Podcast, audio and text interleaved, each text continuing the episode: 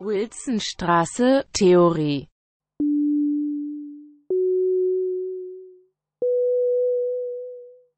Propedeutikum zu den ästhetischen Grundbegriffen im Sommersemester 2020. Mein Name ist Bernhard Siebert und das ist die fünfte Sitzung zum Thema der Krise des Dramas. Im ersten Teil dieser Sitzung ging es um Definitionsprobleme des Dramas und um Volker Klotz Studie Geschlossene und offene Form im Drama. Im zweiten und im dritten Teil um Peter Sondis Benennung einer Krise des Dramas in seiner Studie Theorie des modernen Dramas. Ich bin dazu auf seine Beobachtungen zu den Werken von Henrik Ibsen einerseits und Luigi Pirandello andererseits eingegangen. Im vierten und letzten Teil geht es jetzt um Hans-Dies Lehmann und um seinen Begriff des postdramatischen Theaters. Teil 4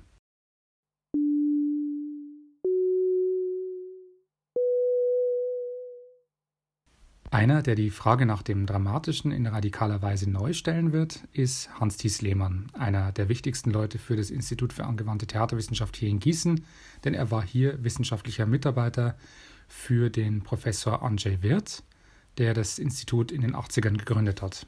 Nach ausführlicher Beschäftigung mit den Positionen der griechischen Tragödie und mit Brecht veröffentlicht Lehmann erst 1999, also über 40 Jahre nach Sondis Studie, seinen Band Postdramatisches Theater, in dem er sich mit dem Theater auseinandersetzt, das er in den Produktionshäusern der freien Szene, aber auch in den USA, in Japan, in Frankreich und in Griechenland gesehen hat und das sich so sehr vom Literaturtheater unterscheidet. Lehmann prägt den Begriff postdramatisch und er führt damit bewusst die Fragestellung fort, die Sondi aufgeworfen hat. Sondi hatte immer die Aufhebung des Dramas auf dem Theater in Aussicht gestellt.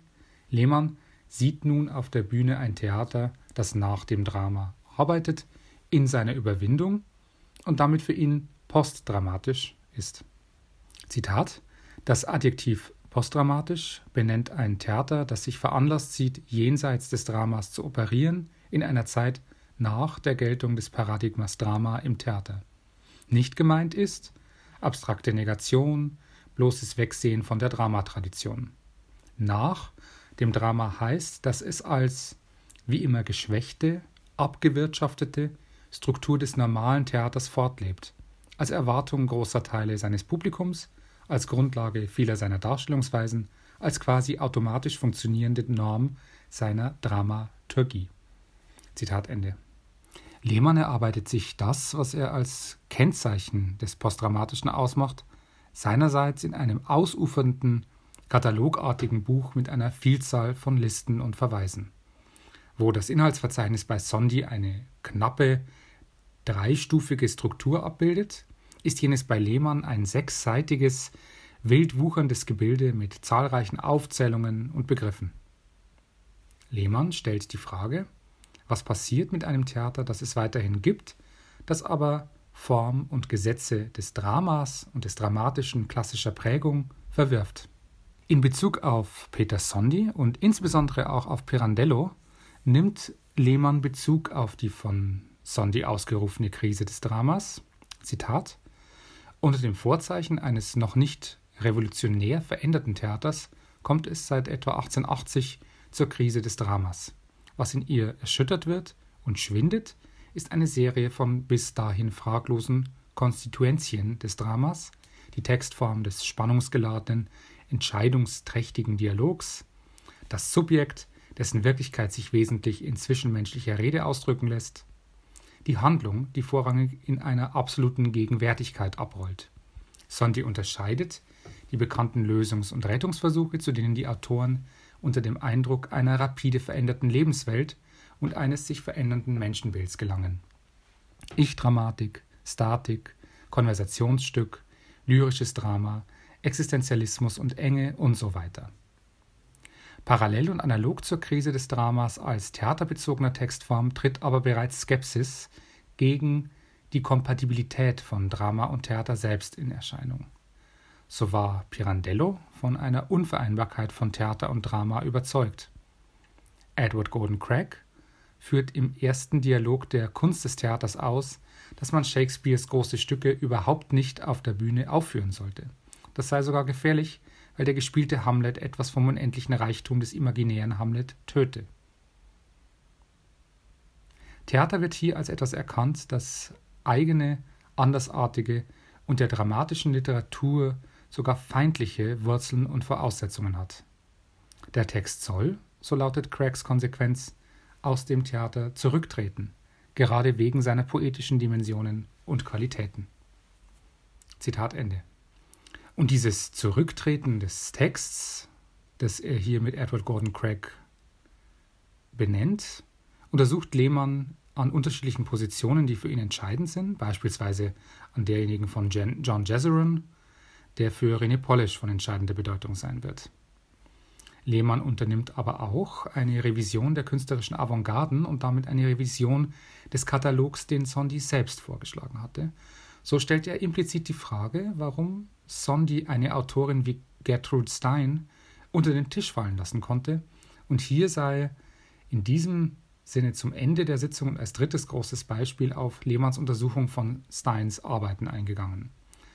Gertrude Stein, 1874 bis 1946, die in Paris lebende Amerikanerin, die engen Kontakt zur Kunstszene ihrer Zeit pflegt, ist eine derjenigen, die am intensivsten an der Form arbeitet und auch an der Form des Dramas oder des Dramatischen, die ganz spezielle, spezifische Stücke schreibt.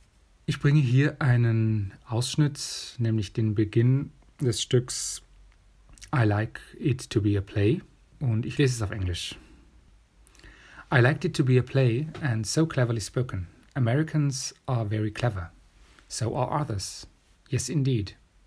And all men are brave. Scene 1 Satisfy. I like to satisfy them. He likes purses. You mean silver purses? Yes, gold purses. Here they have other purses. All of them are carried in a procession, every day, not all day. The martyrs and red carnations. You mean red geraniums? No, I mean red pinks. Purses have the word. Please me, to please me, called me. She expected a distress. Daughters, or daughters. The youngest as children. Ones said, Verdun. We close. Here, stables or motors. Stables altogether. Did we know anything about houses in Mallorca? Scene 2. So you were pleased with me? Scene 3. Able men. What do you intend to do today? I have planned to telegraph for an answer. Oh, yes. What have you said to them? I said I was delighted with the photographs.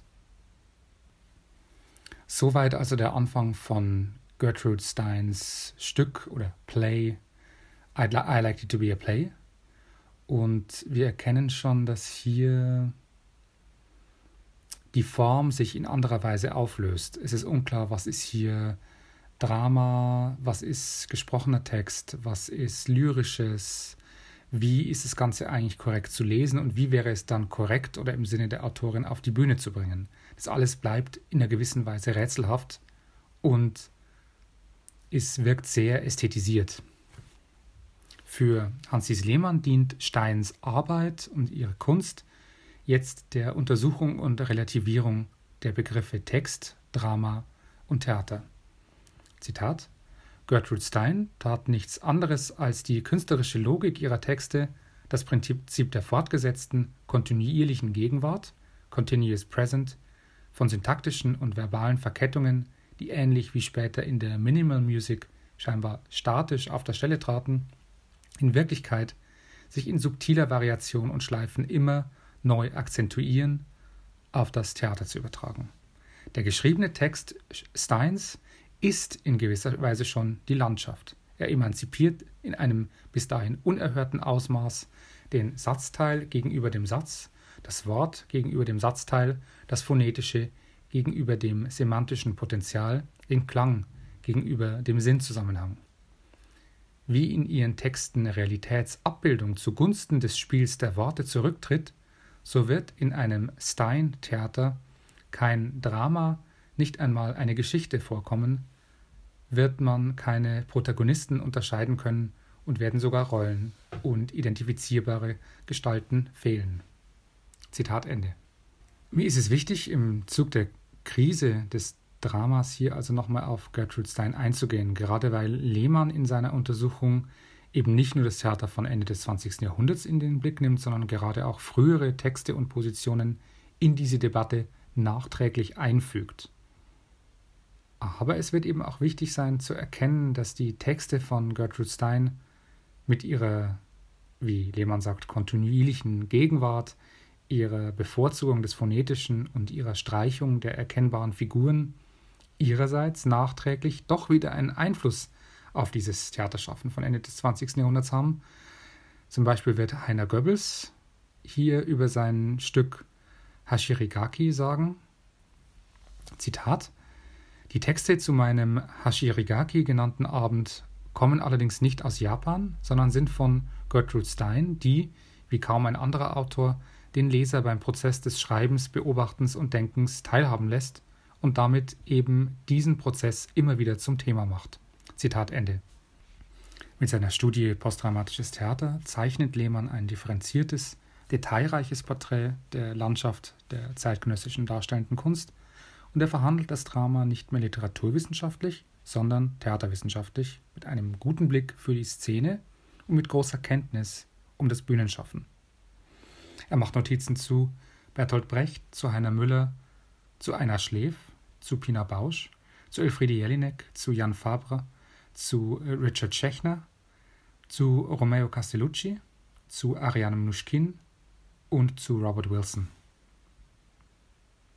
weil wir in diesem digitalen Propedeutikum 2 jetzt allerdings gemeinsam schon so intensiv zu Hegel und zu seinem Erbe diskutiert haben, in der Diskussion nach der Sitzung von Benjamin, würde ich gerne an dieser Stelle nochmals mit zwei Zitaten auf Lehmanns Hegel-Rezeption eingehen. Lehmann liest bei Hegel schon die Idee eines Theaters, das vom Drama abzulösen ist, heraus. Zitat Lehmann das Theater nahm inhaltlich und formal immer gerade das auf, was man sonst voller Ekel nicht aufheben wollte. Die Besinnung auf die interne Doppelbödigkeit der klassischen Tradition erweist indessen, dass dieses andere des klassischen Theaters in dessen konsequentester philosophischer Durchdringung schon angelegt war, als verborgene Möglichkeit des Bruchs im Rahmen der zum äußersten gespannten Versöhnungsleistung. Insofern heißt postdramatisches Theater erneut und erst recht nicht ein Theater, das beziehungslos jenseits des Dramas steht. Es kann vielmehr begriffen werden als Entfaltung und Blüte eines Potenzials des Zerfalls, der Demontage und Dekonstruktion im Drama selbst. Zitat Ende. Für Lehmann muss also das Theater begriffen werden als eine Entfaltung des Potenzials, das im Niedergang des Dramas selbst zu finden ist. Lehmann betont also hier, dass das postdramatische Theater für ihn eines ist, das immer einen Bezug zum Dramatischen bewahrt. Ja, dass dieses Postdramatische schon immer in der Beziehung Drama-Theater angelegt war. Außerdem ist für ihn bei der Lektüre von Hegel entscheidend, dass der immer auf einer gewissen Körperlichkeit des Theatralen besteht. Zitat Lehmann Zum Drama gehört für Hegel essentiell und nicht wie bei Aristoteles als bloße Äußerlichkeit, dass die Personen von wirklichen Menschen mit deren eigener Stimme, Körperlichkeit und Gestik verkörpert werden. Damit ist eine eigentümliche, performative Selbstreflexion des Dramas gegeben, die, wie Menke zeigen kann, in die gleiche Richtung weist wie der latente Bruch in der schönen Kunst aufgrund der Defizienz ihrer Versöhnungsleistung. Indem nicht mehr die eine Stimme des Erzählers oder Rhapsoden die Realisierung leistet, sondern eine notwendige Pluralität von Stimmen, gewinnen die Partikularen einzelnen Subjekte eine solche autonome Berechtigung, dass es unmöglich wird, ihr je einzelnes Recht zugunsten einer dialektischen These zu relativieren. Zitat Ende. Man könnte also sagen, dass Lehmann hier das Dialogische im Theater gegen das Dialektische bei Hegel in Stellung bringt, und zwar gerade mit Hegel und dessen Idee der Körper auf der Bühne. Damit ist eine Szene der Pluralität aufgerufen, in der einzelne Subjekte unterschiedliche Positionen vertreten. Und somit zieht Lehmann aus Hegels Betrachtungen also zwei Punkte, die bereits in dessen Denken angelegt sind, nämlich einerseits, dass Theater und Drama immer in einem Spannungsverhältnis standen und stehen und dass dieses Spannungsverhältnis sich jetzt nur verschoben hat und andererseits, dass gerade das körperliche, subjektive des Theaters sich einer einfachen Aufhebung in einer dialektischen These widersetzt. Lehmann insistiert dann am Ende seines Bands vor allem auch auf den Bezug zur Wirklichkeit und auf der Wirkungsästhetik des Theaters. Zitat Einmal mehr wird daran deutlich, dass Theater seine ästhetische und politisch-ethische Wirklichkeit nicht über die wie immer kunstvoll umspielten Meinungen, Thesen, Informationen, kurz über seinen Inhalt im traditionellen Sinn gewinnt. Im Gegenteil gehört es zu seiner Verfassung, einen Schrecken, eine Verletzung von Gefühlen, eine Desorientierung zu realisieren, die gerade durch unmoralisch, asozial, zynisch anmutende Vorgänge den Zuschauer auf seine eigene Anwesenheit stößt und ihm weder den Witz und Schock des Erkennens noch den Schmerz noch den Spaß nimmt, um derentwegen wir uns im Theater treffen. Zitat Ende. Die Wirkung von Lehmanns Band zum postdramatischen Theater ist nicht zu unterschätzen. Der Begriff fällt häufig, wenn, Zeit, wenn von zeitgenössischem Theater die Rede ist, und er wird häufig auch fälschlich benutzt. Wichtig sind mir an dieser Stelle folgende drei Hinweise. Erstens, die Theorie des postdramatischen Theaters stellt sich in eine bestimmte literaturwissenschaftliche Tradition und sie versucht aus dieser Position heraus das zu beurteilen, was im Theater im 20. Jahrhundert passiert. Zweitens, Lehmanns Buch bildet in gewisser Weise nicht nur das Dokument einer Seherfahrung, sondern steht auch an der Schnittstelle zwischen akademischer Forschung und akademischer Ausbildung. Das Gießener Institut und der Studiengang für angewandte Theaterwissenschaft meint nicht zuletzt auch die Fortführung der Frage danach, wie Theater nach dem Ausgang aus seiner dramatischen Form gestaltet werden kann. Und drittens, Lehmanns Buch ist keine Poetik. Es geht ihm nicht darum, bestimmte Formen von Theater vorzuschreiben und andere als minderwertig zu beurteilen, sondern mehr darum, eine Beobachtung zu fassen und analytisch greifbar zu machen. Und damit sind wir am Ende der Sitzung zur Krise des Dramas angelangt. Wir haben angefangen bei Volker Klotz Überlegungen zur geschlossenen offenen Form im Drama und haben mit Sondi dabei zugesehen, wie das Drama an der Wende vom 19. zum 20. Jahrhundert in die Krise gerät. Sondi schildert Rettungs- und Lösungsversuche. Hans-Dies Lehmann schließt daran an und fasst schließlich den Begriff eines postdramatischen Theaters als etwas, was sich im 20. Jahrhundert auf den Bühnen entwickelt. Die Frage nach dem Dramatischen ist aber immer noch nicht zur Gänze beantwortet und wird die Theater und die Wissenschaft weiter beschäftigen. Was ein Stück ist und was keines mehr ist, das wird auch weiterhin verhandelt. Im deutschsprachigen Raum werden Texte von Wolfram Lotz, von Katja Brunner, von Lukas Bärfuß, von Felicia Zeller, von Miroslava Svolikova oder von Liat Fassberg auf ihre literarische Qualität und in ihrer Bühnenwirkung untersucht mit Institutionen wie dem Mülheimer Dramatikerpreis, dem Heidelberger Stückemarkt, dem Forum Text in Graz und dem Stückemarkt im Rahmen der Berliner Festspiele wurde und wird lange betrieblich an dieser Form, der Form des Dramas, festgehalten. Und in den letzten Jahren wird es aber auch gerade dort stark diskutiert und erweitert, was mit dieser Form eigentlich gemeint ist. Es wird jetzt interessant sein zu beobachten, wie sich die dramatische Kunst und das Dramatische als solches in Zukunft zum Bühnengeschehen verhalten werden und wie dieses Verhältnis von Künstlerinnen und Wissenschaftlerinnen beurteilt werden wird. Ende von Teil 4.